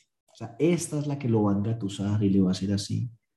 Siente sus ojos pesados, no puede ver nada en ese pagaré, mire esto mejor, no mire el pagaré, ponga la firma, venga yo le ayudo con la huella, y ahí usted aceptó esto. Le van a pagar el 3% más IVA por ser persona natural, por asesorarlo usted en todo eso. Entonces, 3% más IVA. Eso es más 3 por 1,19. Entonces, ahí en porcentaje, 3,50. Dejémoslo hasta ahí. Entonces, vamos a mirar cuánto es el neto. Usted le dijeron, le vamos a prestar 130 millones. Carreta. Realmente después de que le clavan el aval, le clavan la administración y todo eso, le quedaron 103 millones de pesos. Le acaban de robar 27 en las narices, el 20%. Bueno, pero usted dice, bueno, ¿y cómo queda la cuota? Entonces, eh, la cuota son sobre 130 millones, a la tasa del 2.1 a 144 meses, 12 años. Si usted utiliza esto para comprarse un carro, Dentro de 12 años ya el carro ya está de chatarrización y usted todavía lo está, pon televisor, el televisor ya lo ha votado y todavía lo está pagando. La cuota son 2.874, entonces la gente dice, ay, es que allá prestan más barato que en el fondo, que en la cooperativa. Falso, lo que pasa es que como le dan 12 años, que es dos y media veces el plazo de la cooperativa, queda pagando una cuota más baja. Pero miremos la TIR. TIR es tasa interna de retorno, o sea, la tasa real. Miremos la tasa decíamos de todo modo, ¿cuál es la tasa real? Si uno le preguntara a Excel, mire que Excel uno le puede preguntar cositas. Excel, ¿cuál es la tasa? Si a mí me dieron 144, me toca pagar 144 veces 2 millones 800, es lo que se me toca pagar 144 veces 2 millones 800 por recibir, no 130, por recibir 103. Uy, como el que hacía el de los cuentachistes, alerta, uy, como que me tumbaron. Eh, a la final, ¿a cuánto me prestaron? Pues no fue lo que usted esperaba. Realmente no es el 2.1, es el 2.73 al que le prestaron. Eso es un intangible valiosísimo que a veces en el sector solidario no se incorpora dentro de la valoración que ustedes como asociados hacen de su entidad. A usted no le mienten, no lo engañen. Si es una verdadera cooperativa, un fondo de empleados, en la página web está, no sé, por ejemplo, reglamento de crédito eh, que escribamos aquí, a ver, ¿qué será? Crediservir, Crediservir. Ahí está. Yo no soy asociado y puedo mirar el reglamento de crédito de Crediservir. Crediservir es una cooperativa. Ahí está. Estúdienlo. Están las tasas, los plazos, todos, sin mentiras, de una, sin enredos. El reglamento completico, todas las hojas. Que usted puede entrar a la página web de Crediservir y ahí están las condiciones. Eso no va a ocurrir en las demás entidades. Y usted dice, gracias a Dios llegaron las fintech, que son empresas que prestan con tecnología. Cuando llegue eso, vuelve y recuerde, de eso tan bueno no tanto. Entonces usted dice, vamos a entrar a hacer un préstamo en línea, porque esa es la moda, la tecnología 2.0. Entonces usted dice, bueno, pedir mi crédito ya. Entonces digo, ¿cuánto necesita? Ya no necesita ir donde un agiotista, ni un gota a gota, ni un pagadiario. Aquí hay alguien que le va a cobrar mucho más. Eh, digo, bueno, necesito, al principio usted puede pedir aquí por internet hasta 700 mil pesos. Mire, ahí dice, ¿cuánto? La primera vez solo 700 mil mientras lo conocen. Entonces, listo, dejémoslo ahí, 690. 700. Le dan un mes para pagar, 30 días. Pero mire lo que le va a tocar pagar los intereses a la tasa máxima legal, 13 mil pesos. Ojalá no fuera sino eso, 13 mil pesos no es nada. Le van a cobrar, dice que el seguro, ojalá no fuera sino eso, igual uno tiene que pagar seguro, no puede morir en ese mes. No, el afianzamiento del Fondo de Garantías de Antioquia, el que le sirve de codeudor a usted para no pedirle codeudor, va a cobrar él 88 mil pesos. Eso es seis veces lo que usted va a pagar por intereses, no más para que le sirvan de fiador por un mes. Dígame si eso no es una forma de escurrirle hasta el último. O sea, de ahí come todo el mundo menos usted. Come el que cobra los intereses, come la compañía aseguradora, come el Fondo de Garantías de Antioquia. Ahora no sé quién come de aquí. Administración, 27 mil pesos. El doble de lo que va a pagar intereses, más el IVA. Quiere decir que por 700 mil pesos usted va a pagar 837 mil pesos. Entonces usted dice, bueno, ¿y eso como cuánto es? A ver. Pues madre, cerré la hojita que estaba haciendo ahorita, pero mismo a ver si se la alcanzaría a grabar. No, no la alcancé a grabar. Ya nos va a tocar dejarlo ahí, eh, que les quería mostrar pues este sector lo grande que es, pero espérate, es, eh, estoy aquí en el ejemplo de 837 mil pesos por 700 mil. Entonces hagamos la misma cuenta, fácil, cuentas de tienda. Tengo que pagar 837 mil pesos por recibir 700 mil. Hoy recibo 700 mil pesos y dentro de un mes tengo que pagar 800 mil. Entonces uno dice, ¿y eso entonces cuánto me tocó pagar? Y eso me le tocó pagar, ¿sí? Por esa emergencia. Miren lo que es la, falta de solidaridad. Una emergencia lo llevó usted a acudir a este mecanismo para salir de la urgencia. Y como lo ven en esa situación de necesidad, todo el mundo aprovecha de usted. Le van a clavar 137 mil pesos. ¿Cuánto es eso de sus 700 mil? el 19,57. ¿Sabe qué? Es mejor el agiotista, es mejor el gota gota, es mejor el pagadiario. Esto en 20% venenoso. No diría, bueno, gracias a Dios nos quedan las cajas de compensación familiar. Yo sé que vamos a tener un tema un poquito delicado, pero lo voy a hacer con la mayor pulcritud posible. Las cajas de compensación, ellas también son empresas, a pesar de que están enfocadas en beneficiar a los trabajadores, pues tienen que buscar cómo sostener una estructura, una infraestructura. Tienen presidente, vicepresidente, vicepresidente corporativo, vicepresidente del área, tienen una burocracia que hay que sostener, unos empleados que hay que sostener. Em, entonces, y, unos bienes que no son productivos. ¿O ustedes creen que esos sitios de, de piscina, el que tenga una finquita de recreo, el que te haya tenido eso, si su cooperativo fondo tiene una sede recreativa, usted sabe que eso no es rentable. Eso no, no da ni para sostenerse. Eso hay que subsidiarlo. Entonces hay que subsidiarlo con otra fuente de recursos. Y las cajas de compensación, oiga, ¿qué es lo que da plata en este país? Antes a uno le decían, no, empanadas, que eso es lo que da plata. No, crédito. Todo el mundo ha metido a hacer crédito. Las fintech, empresas que no son bancos, los bancos, las sociedades anónimas simplifican, de todo. Entonces las cajas también. Entonces vamos a ver, crédito de libranza con funding. Pero a medida que ellas se han metido ahí, lamentablemente han hecho algo que nosotros como sector solidario no debemos hacer, copiar las prácticas de los bancos, poco transparentes o esas entidades, o no muy claras. Hacerle creer equivocadamente a usted que le están ofreciendo algo que no es realmente lo que va a recibir. Es decir, es decir, vea, mostrémosle esto, pero cuando lo tengamos de aquí agarrado, lleve, ¿sí? A mí me han atracado varias veces así. Señor, que me podría decir qué hora es y cuando ya lo tienen uno cerquita le, le pelan el, cuchillo. No, no necesitaba la hora, necesitaba la billetera. Entonces, mire, ahí está, Confandi, la caja de compensación familiar del Valle del Cauca. Si aquí hay alguien de Confandi, permítanme hacerle esta respetuosa y cariñosa crítica. Eso no se hace. ¿Sí?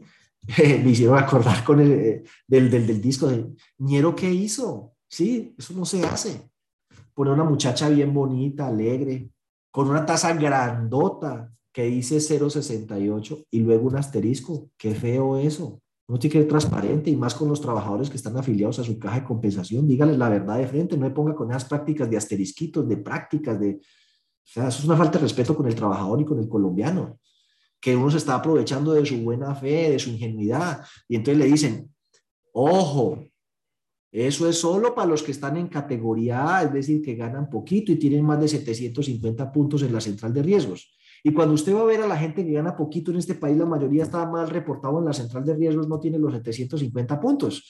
Entonces, es una trampa. El asociado lo primero que ve es, ay, me prestaron a 0,68. No, Ahí decía desde el 068. A usted le puede haber tocado una cosa completamente distinta. Y como están copiando las mismas prácticas eh, cochinas de los demás, empiezan a ocultar la información para que uno se le dificulte encontrarla. Pero por aquí está. Mire, de último, mire si no hay una intención de que usted no encuentre información. Si, si ¿Qué es lo que el otro quiere que yo vea? Una persona feliz a una tasa de 68 por un crédito de libranza. Y la gente como le da tanta pereza leer, hasta llego. Eso es lo que yo quería que viera. ¿Qué es lo que yo no quería que viera? Lo que está al final, chiquitico, perdido, sin muñequitos, sin gente riéndose, sin asteriscos, sin llamativos. Pero que después me digan, ahí decía, ingresa aquí. Entonces, cuando estés aquí, ¿qué es lo que usted va a ver?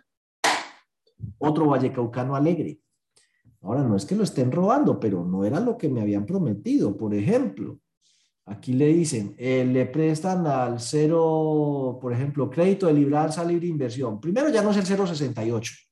Ahí como que cambia la cosa. pero miremos, compra de cartera o crédito de libre inversión. No es el 068, es el 07. Pero si usted es A y va a prestar a 36 meses, porque si lo quiere a 60 meses, es al 0,94. ¿Vio que no era lo que le habían dicho? Ahora, oiga, pero es que yo no soy categoría A, yo soy categoría B. Entonces es al 1%. Y una cosa increíble, cuando usted es categoría C, que es de los que más gana, por ende más plata puede prestar, a más largo plazo es más rentable. Y como la caja ya no está pensando en función del servicio y del que más lo necesita, sino en función de dónde es más rentable, entonces le da la tasa más baja a los que más ganan plata porque como ganan más plata, pueden prestar más dinero a más largo plazo, es más rentable que ponerme un poco de crédito chiquiticos para esta gente que, que gana muy poquito. Pero ojo con el asterisco, porque aquí el asterisco dice, para los que tienen más de 750, la tasa definitiva depende del score crediticio. Lo mismo, lo mismo de Vaipor, lo mismo que están haciendo los bancos, crearle una falta de expectativa para después salirle con otra cosa. Y entonces eso nos vuelve aquí, a este punto de donde partimos. Y es que estas empresas, lo más valioso de ellas es que son empresas que eso, se basan en principios, se basan en valores, no están motivadas eh, por el ánimo de lucro particular, que entre otras cosas el ánimo de lucro no tiene nada de malo.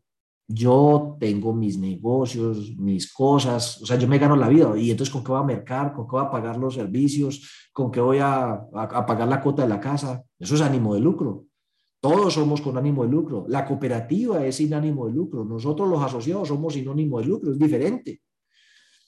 Y se hace legalmente, pero no se hace a través de una cooperativa. Se hace a través de una empresa, sociedad anónima con ánimo de lucro, paga su impuesto, todo por encima de la mesa. Pero entonces no seamos ingenuos. Las únicas que funcionan sobre principios y valores hoy en día, ni siquiera las cajas de compensación, son las cooperativas, los fondos de empleados y las mutuales, las verdaderas, porque habrá gente que también crea falsas. Hay que aprender a diferenciar las unas de las otras y la mejor forma de diferenciarlas es a través de sus principios. Entonces revisemos un poco eso de sus principios. Primero, ayuda mutua. Y creo que lo he explicado bastante bien hasta el momento. La ayuda mutua, ayúdate que yo te ayudaré, a Dios rogando y con el mazo dando. Es un modelo distinto, el mutualismo es un modelo distinto del asistencialismo. Que el asistencialismo no tiene nada de malo, pero nosotros no somos organizaciones asistencialistas. Me explico. Asistencialismo, ahorita que tengo en estos días, pues hemos escuchado tantas noticias de Shakira, ¿no? Y Piqué y su rollo. Entonces, Shakira tiene una fundación que se llama Pies Descalzos, que crea colegios. No porque los niños de Shakira necesiten un colegio donde ir a estudiar, ya tiene donde pagarlo, no tiene un super colegio. Lo que pasa es que Shakira quisiera que otros que tienen muchas necesidades pudieran ir a un colegio con unas instalaciones mejores que las que encuentra uno en muchas instituciones educativas y ella de su bolsillo, sin obligación, porque le dio la gana, sacó plata del bolsillo de Shakira para una gran cantidad de gente que se va a beneficiar con esa plata. Eso es asistencialismo, no tiene nada de malo. Dios quiera haya muchas más personas que hagan cosas como Shakira y como tanta gente que hace actividades de beneficio a la comunidad eh, de carácter asistencialista. Pero si usted es de carácter mutualista, lo que se crea es un colegio cooperativo y el colegio cooperativo, aquí vea colegio cooperativo Comeva y en Colombia hay varios colegios cooperativos. ¿Qué, ¿Qué es un colegio cooperativo? Los padres se unen, todos ponen plata, montan un colegio, lo administran bajo la figura cooperativa para que sus hijos puedan estudiar ahí, en mejores condiciones de los que lo harían según ellos en otras instituciones.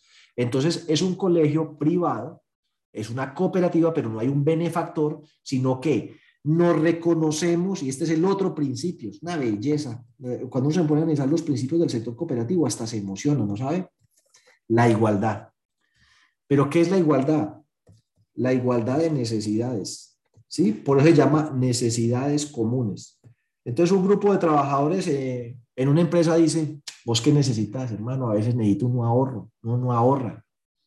yo también, y vos, ¿no? También. Y a veces uno necesita plata, préstamos. Yo también, vos también. Bueno, ¿por qué no creamos un fondo de empleados? Tenemos necesidades comunes, ya las identificamos, pero también tenemos capacidades y potencialidades comunes. ¿Por qué dejamos de sumarnos a las necesidades o a los problemas y nos sumamos a las soluciones? Creemos un fondo de empleados que nos satisfaga esa necesidad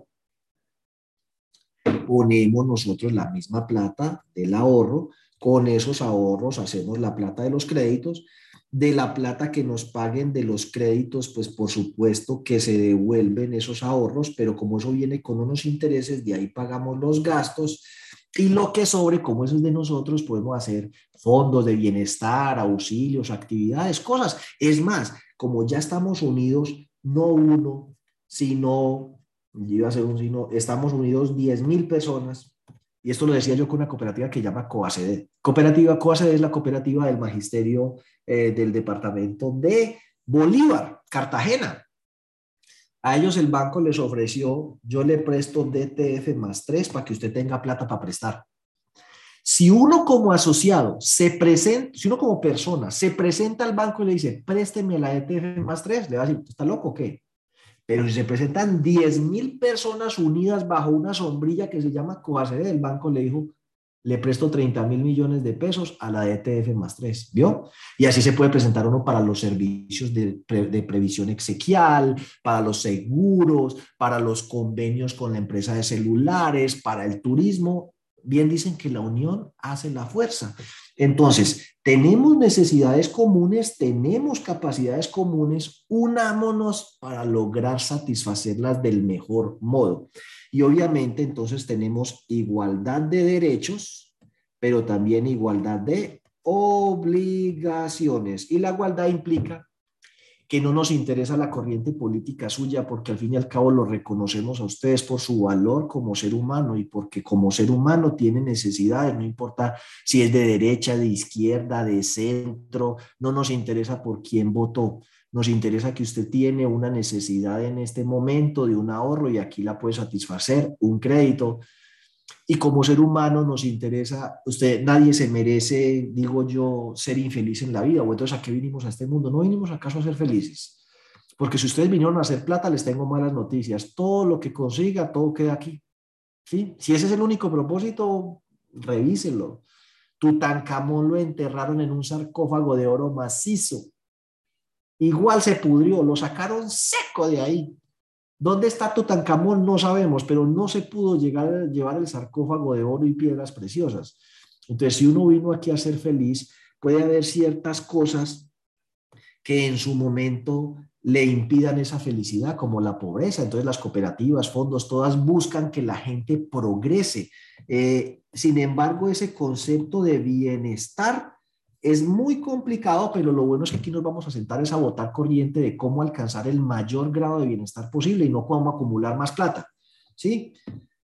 Pues no sé, yo, yo no quiero tampoco ser como, como maluco en eso porque entonces eh, eh, contribuyen mucho a la sociedad. Los Gilinski, Sarmiento Angulo, generan empresa, generan empleo, pagan impuestos, contribuyen muchísimo a la sociedad. de eso no hay duda. Así que la reflexión mía no es su papel de ellos frente a la sociedad, que me parece pues positivo, sino eh, como ser humano. Pues yo no sé, uno dice, cuando uno tiene tanto dinero, ya que lo motiva a seguir. Pues es que uno dice, por ejemplo, los Gilinski están tapados en plata, Luis Carlos Angulo está tapado en plata. Si el problema es plata, eso ya lo resolvieron hace rato. Es más, lo que les queda de vida no les alcanza para dilapidar toda la plata que han conseguido. Entonces, si usted está haciendo plata, espero que lo esté disfrutando, porque si no, no, no sepa que lo está haciendo, porque realmente, eh, pues no se la va a poder gastar. Eh, es más, a lo mejor consigue mucho porque es muy tacaño y no se la gastan. Entonces, la idea del bienestar implica algo material, o sea, que la vivienda, que la educación, que el ahorro. Entonces, claro, estas empresas apuntan a que ustedes de lo material tenga una mejor cobertura, pero no una cosa así, pues, eh, esto no son pirámides, aquí no le venden los paraísos de Cucaña que le venden a uno en esas ventas multinivel. A mí ese tema de las ventas multinivel, con el, el, respeto que me merecen todos los que estén metidos en eso, una de las cosas que me disgusta es que le meten a la gente el virus, el chip del ánimo, del lucro, a corto plazo, cueste lo que cueste. Entonces le dice, no, tú tienes que hacer esto, leerte todos estos libros, ir a todas estas capacitaciones, hacer un listado con todas las personas a las que les vas a dar en la cabeza. Nosotros te apoyamos y te acompañamos para que aprendas cómo darle en la cabeza a los demás y meterle el chip. Y entonces, una vez le cojas el tiro a esto, vas a hacer diamante platino, diamante corona, esmeralda y vas a ir a cruceros y te va a llegar un cheque en dólares a mi papá le metieron ese chip con una cosa que se llama Herbalife y malbarató toda una fortuna en eso con el cuento de que es que él algún día le iba a llegar un cheque en dólares de los Estados Unidos y que nosotros que lo criticábamos y nos burlábamos tanto de él, ese día nos íbamos a tener que tragar nuestras palabras. Todavía estoy esperando ese día. No tengo unas tías, no sé si las tías están conectadas ahí, pero las tías se metieron fue en Amway. Eh, y también, pues, eh, todavía las veo trabajando. Sí, sí ganan platica con eso, como cualquier vendedor. Es que cualquier vendedor, cualquier trabajador gana plata por el trabajo que hace. ¿Podría en plata? Eso sí, no creo. Pero, pues, mi, hermano es vendedor y le va muy bien. Y si usted es capaz de vender Amway, eh, pues madre, métase a cualquier empresa, que en cualquier empresa necesitan vendedores como usted, porque vender Amway es difícil. Esos tarros con todo de poco plata que valen. Así que si usted le va bien con eso, lo que está es desperdiciando un potencial en otro sector, en otra industria, pero a todo mundo le venden es que para usted ser feliz necesita rodearse de una enorme cantidad de dinero y cosas materiales y entonces le dicen, si usted sigue estos pasos y esta fórmula, puede llegar a ser como yo que es el tipo que les está dando la conferencia en esos eventos. Mire, porque eso de entrada lo llevan usted a un hotel ostentoso, salón, sale un man de traje, saco, corbata, lo aplauden, hay música y el man empieza a mostrar fotos de cómo es su vida, tiene tiempo libre, monta en bicicleta, hace alpinismo, va a cruceros, visita lugares exóticos, Dubai, va al Mundial de Qatar y todo eso es gracias a que montó una red donde todos los demás pelotas trabajan y él recibe la plata sin hacer mayor esfuerzo. Sí, como yo, vea. Primero, si lo logró, que lo creo, tuvo que haber trabajado muchísimo para llegar hasta allá. Y los que están en la base, si algún día quieren llegar allá, es mucho lo que van a tener que trabajar y mucha gente la que le van a tener que dar en la cabeza. Entonces, pues yo no sé si eso es realmente la idea de bienestar, pero bueno, cada uno se la construye. En las cooperativas le trabajamos al tema del bienestar. El cooperativista caficultor que se asocia a una cooperativa aspira a vender su café al mejor precio posible, aspira a que le vendan al menor precio posible y ojalá fiado los agroinsumos, que necesita el abono para poder ser exitoso en su cultivo de café, que ojalá le presten a lo mejor dinero para los periodos en los que no está recibiendo mucha plata mientras llega la cosecha. Eso no es ánimo de lucro, por supuesto, pero ¿qué tiene de malo? El bienestar involucra unos elementos materiales mínimos. El asociado que es parte de una cooperativa de transportes no está acaso con la intención de poder tener uno, dos, tres, cuatro, cinco taxis, buses, tractomulas que puedan producir y generarle un ingreso para él estar bien con su familia, pagar la educación, tener su casa? Claro que sí. Pero hay otros elementos un poco más complicados. Pues la recreación, la educación, la previsión. Y a veces dentro de eso, dentro de la previsión, que es poder tener los seguros y todo eso, viene otro principio aquí tan bonito, que es la solidaridad. Ya dijimos que dentro del principio de igualdad y dentro del principio de universalidad, universalidad, ¿qué significa? Ojalá algún día lleguemos a, mire, usted es negro, entra, usted es blanco, entra, usted es amarillo, entra. aquí no, no, nos importa eso, o sea, realmente usted necesita crédito, del color que sea le prestamos. Eh, usted es hombre, es mujer, es transgénero, pues yo en eso estoy un poquito perdido, ¿sí? Debo administrar LGBTIQ esa vaina no para de extenderse. Eh, eso no importa. Pues, ahorita, por ejemplo, ya hay una cosa que es como indeterminado, eh, pues que neutro. Ah, pues, está bien, eso es, un libre desarrollo de la personalidad, pero aquí no estamos para eso. ¿Qué necesita? ¿Sí? No, que necesita un crédito, hágale. Sea feliz, si usted cree que ese crédito le contribuye con recursos que usted necesita para satisfacer la necesidad de hacer en realidad un proyecto que le contribuye eso a su bienestar, hágale paso, estamos aquí mismo, para eso se asoció, bienvenido. Entonces, no nos importa mm, la religión, ¿no? Que usted es Mm, no sé, agnóstico, ateo, cristiano, católico. Ese es el principio de universalidad. No se puede practicar ningún tipo de discriminación ni hacer ese tipo de proselitismos al interior de la entidad, no porque seamos ateos, masones eh, o ese tipo de cosas, pues para que no me lo interpreten así, sino porque el modelo debe ser absolutamente respetuoso del libre albedrío que tiene cada ser humano de creer en lo que él quiera desde el punto de vista político, religioso y de ejercer libremente su personalidad. Aquí reconocemos a todos los seres humanos como iguales en sujetos de derechos y de obligaciones independientemente de esas cosas, ¿cierto? Mire lo bonito que va esto. Y por lo mismo, digamos que cuando usted ve que una persona tuvo una tragedia, un accidente. Es que hasta los políticos le enseñan a uno en eso lecciones bonitas. Yo recuerdo, si hay alguien que se ha dado palo duro, pues en este país ha sido a nivel político. Eh, y ciertas personas, mire, en algún momento yo recuerdo un candidato eh, que le pasó algo, se cayó, se fracturó, se accidentó, creo que fue Germán Vargas Todo el mundo, hasta los enemigos políticos, eh, pues preocupados por él, cómo está y tal. Creo que Cepeda, eh, también otro, otro senador, eh, tuvo un episodio de cáncer y hasta sus más acérrimos detractores eh, se solicitaron mensajes de solidaridad, ánimo, ¿no? Ta, ta, ta, pues para que nos sigamos dando madera aquí en el Congreso. Entonces, lo mismo, todos los asociados que hay aquí, del color que sea, del género que sea, de la orientación sexual, política, religiosa que sea, el día que tiene una tragedia, una calamidad, qué bueno que como seres humanos pudiéramos ayudarle, pero es que es tan berraco pedir limosna o dar limosna, saber quién necesita. La ventaja de una cooperativa o fondo es que a través de los fondos mutuales o a través de los fondos sociales, de contribuciones que hacen los asociados o de excedentes que produce la empresa, se alimentan esos fondos y con esos fondos empiezan a aparecer el tema de auxilios, auxilio de calamidad, auxilio por fallecimiento, auxilio por no sé qué. O a veces, ¿quién dijo que siempre tiene que haber esta connotación triste de la solidaridad?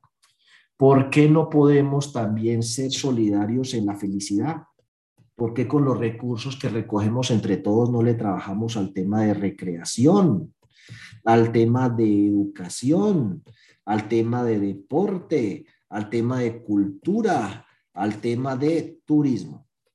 Entonces, como pueden ver ustedes, estas organizaciones claramente tienen tres elementos que los diferencian de todas las demás. Por un lado, son empresas que desarrollan una actividad económica, ya dijimos cooperativa de transportes, cooperativa de caficultores, cooperativa de arroceros. Ay, a propósito que ahorita que ustedes mencionan cooperativa de arroceros, miren, yo, hay entidades que me hacen sentir orgullo ajeno. Coagronorte. Mire esto, que a veces siempre piensa en las cooperativas como algo chiquitico. Coagronorte es una cooperativa del campo, de personas que producen arroz una cooperativa enorme. Esa cooperativa eh, Coagronorte tiene más de 300 millones de activos. Vea, este es el gerente, yo lo conozco, este es el subgerente, esos son los empleados. Generan empleo, ahí los ves felices. Nada de, estar eh, con salario, con prestaciones sociales, con todo eso. Tienen, eh, dice aquí, mm, un tema de, miremos a ver los servicios. servicio de almacén. Mire, lo voy a poner grandecito servicio de almacén, les venden agroinsumos. Recibo de cosecha, les compran el arroz. Pero ojo, ojalá viéramos, ahorita hasta lo podemos buscar, eh, vamos a buscar por aquí, Coagro Norte. Si lo miramos en imágenes, mire, esta es la planta de Coagro Norte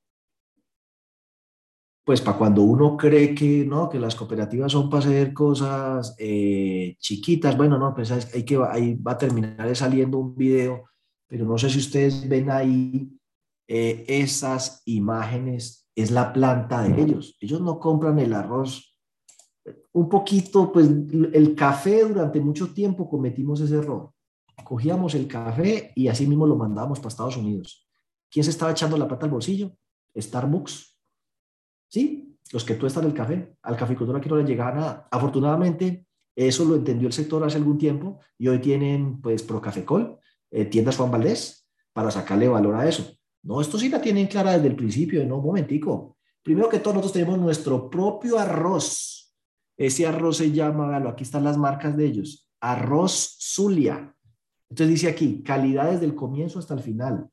Es una empresa cooperativa que está certificada, ahí está, bueno, ustedes pueden ver fotos de ellos, pero ojo, son solidarios con la comunidad, patrocinan equipo de ciclismo, eh, bueno, no sé. Entonces, mire que aquí en servicios que Coagronorte, para que ustedes vean, reciben la cosecha, pero no venden el arroz así común y corriente, no, lo trillan, lo procesan y lo comercializan para sacarle la mayor cantidad de dinero posible.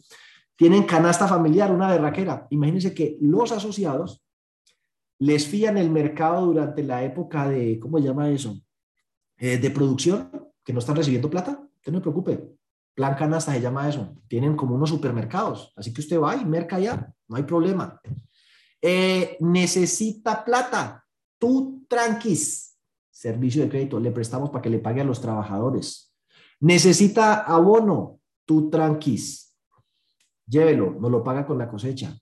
Oiga, es que quisiera ser más productivo mi cultivo. Tú tranquis. Tenemos servicios de extensión rural por ingenieros agrónomos que le van a asesorar cómo ser más productivo.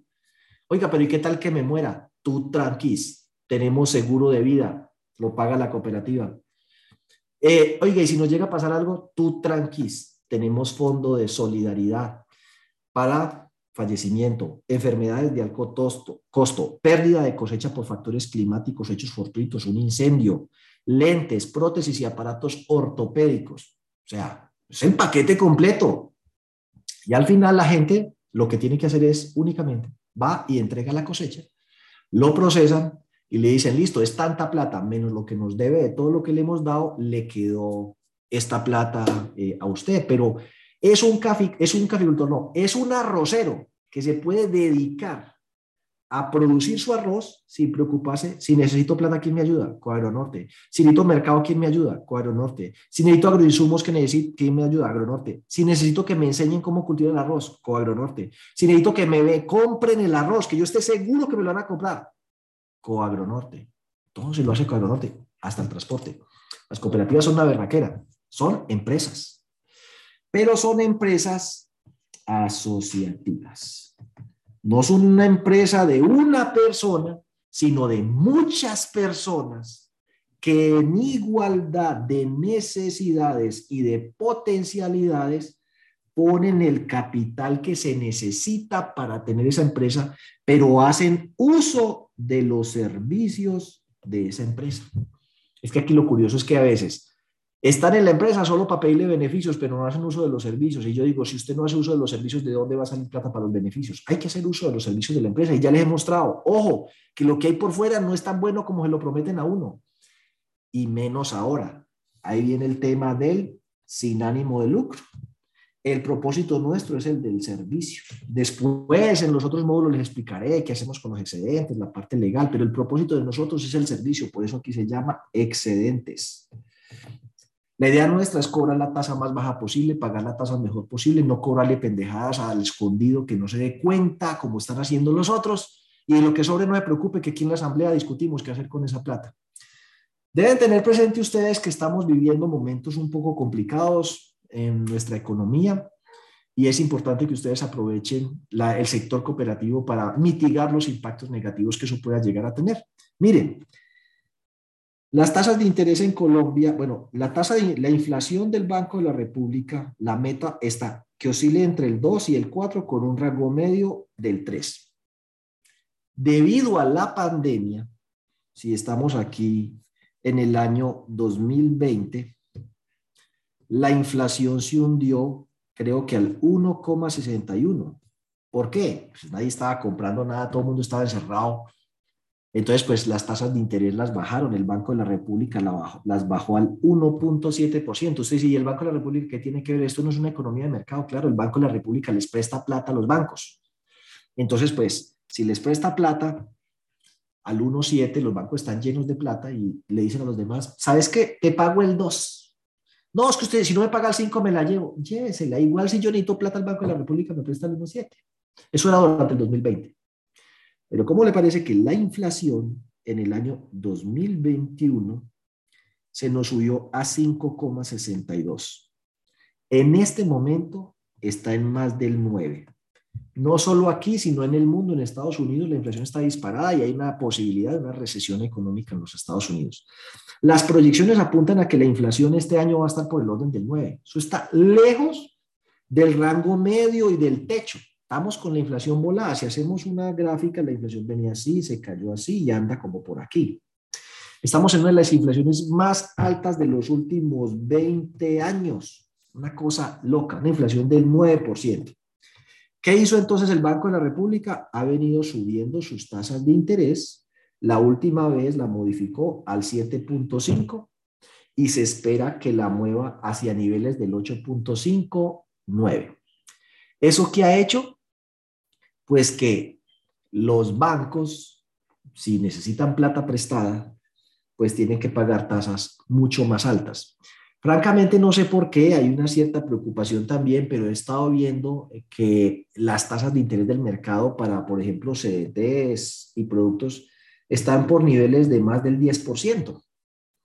Y si usted decía, al banco antes un CDT le costaba el 2 y, ahorita le cuesta el 10, le cuesta el 10, Adivine quién va a pagar los platos rotos de eso.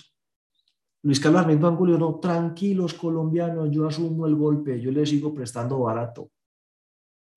Eso se le traslada a Juan Pueblo.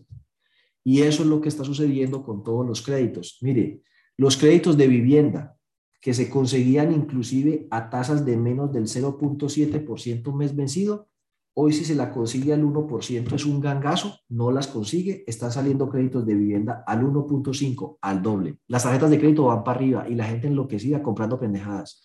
Los créditos de libranza, las tasas van para arriba, todo va para arriba. Los créditos de consumo en general han subido 7 puntos más o menos su tasa de interés. ¿A dónde voy con todo esto? Son momentos en los cuales, pues ustedes deberían revisar cuáles son las condiciones verdaderamente de tasas de interés, por ejemplo, que está ofreciendo la cooperativa fondo mutual al que usted pertenece y debería aprovechar eso para preferir los servicios de su entidad o realizar operaciones de compra de cartera que mitiguen o disminuyan ese tema del costo del dinero. Primero, si no es indispensable, no lo compre. Si está esperando en comprar casa y puede esperar, espere. Si está comprando, esperando comprar carro y no se ha embalado como yo ya que di una cuota de separación, espere. Espérese. Esto es temporal. Lo que pasa es que esto subió, esto venía así, cayó así, se trepó así y se va a bajar así. O sea, esto subió por ascensor y baja por escalera. Este es el ascensor y esta es la escalera. Y por escalera se demora hasta finales del 2024 para que volvamos a los niveles que teníamos antes, o sea que vamos a tener 2021, 22, 23. Entonces este es el 21, 22, 23 y solo hasta el 2024 las cosas volverán como a calmarse un poco. Una vez se disipen todos los temores que hay en el escenario político, en el escenario internacional, la crisis, la inflación, hay que tener aguante para dos o tres años. Entonces, si usted puede esperar, espere, maneje más razonablemente sus finanzas. Pero segundo, váyase al sector solidario, al sector cooperativo, a los fondos de empleados. Hoy más que nunca se necesita hacer ahorro porque hay mucha incertidumbre. Eh, siga ahorrando. Si va a hacer crédito, yo casi estoy seguro que las condiciones de interés, por lo menos en el sector solidario, son más benéficas. Es buen momento para volver al sector solidario.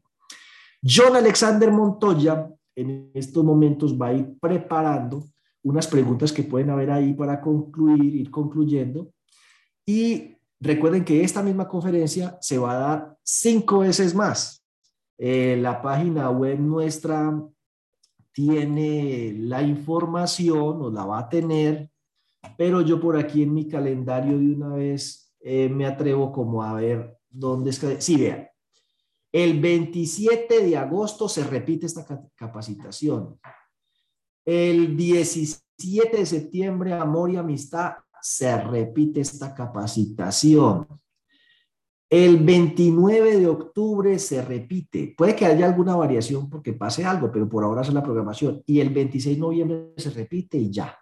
El año entrante volvemos a arrancar desde febrero, pero ya con un módulo 2, que son los órganos de administración y control. John, ¿usted tiene alguna pregunta por allí que hayan eh, puesto? Recuerden que este video queda en YouTube, en nuestro canal, pueden utilizarlo y compartirlo con sus asociados. Y recuerden que dentro de ocho días, a esta misma hora y por este mismo canal, con un enlace distinto, pero por la página web encuentran toda la información, es el curso que es gratuito también. Prepare usted mismo su declaración de renta. Entonces los esperamos. Y este lunes tenemos el consultorio solidario, la hoja de ruta para el sector de ahorro y crédito que tiene el Ministerio de Hacienda. Em, bueno, que nos, eh, nos explique los diferentes clases de cooperativas. Esa parte ya la hice, toda la charla, ¿sí? Clases de cooperativas con actividad financiera, ahorro y crédito que necesitan permiso, cooperativa de aporte y crédito, no captan ahorros pero hacen crédito, cooperativas de caficultores, cooperativas de arroceros, cooperativas de transporte, de trabajo asociado, administraciones públicas cooperativas. En ejemplos fue lo que abundé. Dale, John, trabajo asociado, les mostré industrias integradas. Tenemos una cooperativa, compra café, cacao, vendemos insumos, comerciamos café, si hace crédito asociado, no tenemos ahorro. ¿Qué nombre nos cubre? Es multiactiva. ¿Sí? Es una cooperativa multiactiva. Dale, John. Eh, los que quieran, pues el tema del certificado, ahorita John les pone los datos allí eh, para efectos de hacerle llegar una evaluación pequeña y poder entonces verificar que usted participó en la capacitación y a, y el certificado y, tiene costo. O sea, la capacitación no tiene costo, pero si se lo certifica, el certificado sí, pues porque hay que hacer un proceso administrativo ahí. ¿Una cooperativa de aporte y crédito cerrada puede convertirse en una cooperativa abierta? Sí, eso es una decisión totalmente autónoma. Se reforma el estatuto, se discute en la asamblea, lo deben aprobar dos terceras partes de los eh, presentes y listo. Es un paso mm, que tienen que evaluarlo muy bien, pero es un tema totalmente autónomo. Dale, John. Se puede hacer para retirar, ¿qué se puede hacer para retirar parte del ahorro permanente? En un fondo de empleados, existe la posibilidad o no de retirar el ahorro permanente. ¿Eso dónde está? En el estatuto. Si, si el estatuto del fondo de empleados al cual usted pertenece no contempla el retiro del ahorro permanente parcial, el único modo de sacarlo es retirarse del fondo y le devuelven tanto los aportes como los ahorros permanentes. Eh, si existe esa posibilidad dentro del estatuto. Si no existe, pues usted propóngalo, a ver qué, qué, pasa. Oiga, ¿por qué no reglamentamos el posible retiro parcial del ahorro permanente para los que alcancen el derecho a pensión?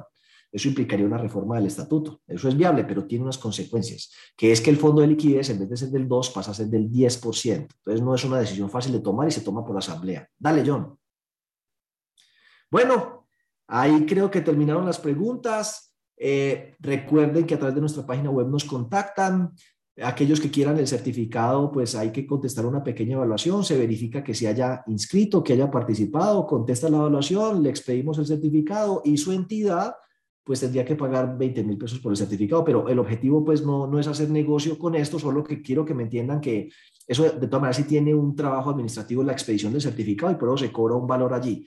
El objetivo es que esto le llegue a la mayor cantidad posible de personas, compartan el video, compartan esas fechas y motiven a sus asociados a participar en las próximas sesiones. Por este canal eh, de, eh, ¿cómo se llama? De Zoom podemos hasta mil personas. Así que en el curso, por ejemplo, de, de, de declare, prepare usted mismo su declaración de renta, que es gratuito, vuelvo, insisto, eh, dentro de ocho días, el 16, pues creo que es dentro de ocho días, es gratuito, caben mil personas. Los que no se puedan conectar por aquí porque llegamos a los mil, pues ya les toca a través del canal de YouTube. Por lo demás, eh, éxitos y esperemos que nos estamos viendo. Sí, dígame una, una, pregunta. ¿Cuánto es el plazo máximo para que un fondo de empleados devuelva los ahorros a un asociado que se retira? ¿O es por Eso estatuto? Está en el estatuto. Regularmente dice 30 días, 60 días, 90 días, me parece una exageración. Rara vez una entidad se toma 90 días. Lo más común es que sea 30 días o menos que tome todo el proceso, lo más común, pero el término está en el estatuto y los estatutos los consiguen en la página web, seguro. Y bueno, lo, del tema de los certificados, pues ahí están nuestros datos de contacto, celular, correo electrónico, todo en la página web, los que necesiten el certificado con mucho gusto. Y por lo demás, pues feliz fin de, fin de semana, que descansen. Muchas gracias por estar aquí y espero que les haya sido de su total agrado y utilidad. Hasta luego. Para la persona que preguntó sobre la evaluación, a cada uno de sus correos le haremos llegar el enlace para que respondan y bueno, ya con esto quedará también ya listo el proceso que verifica el curso. Entonces estaremos atentos, ya tienen nuestros teléfonos para enviarles los certificados a las personas que lo solicitan. Feliz tarde y hasta luego.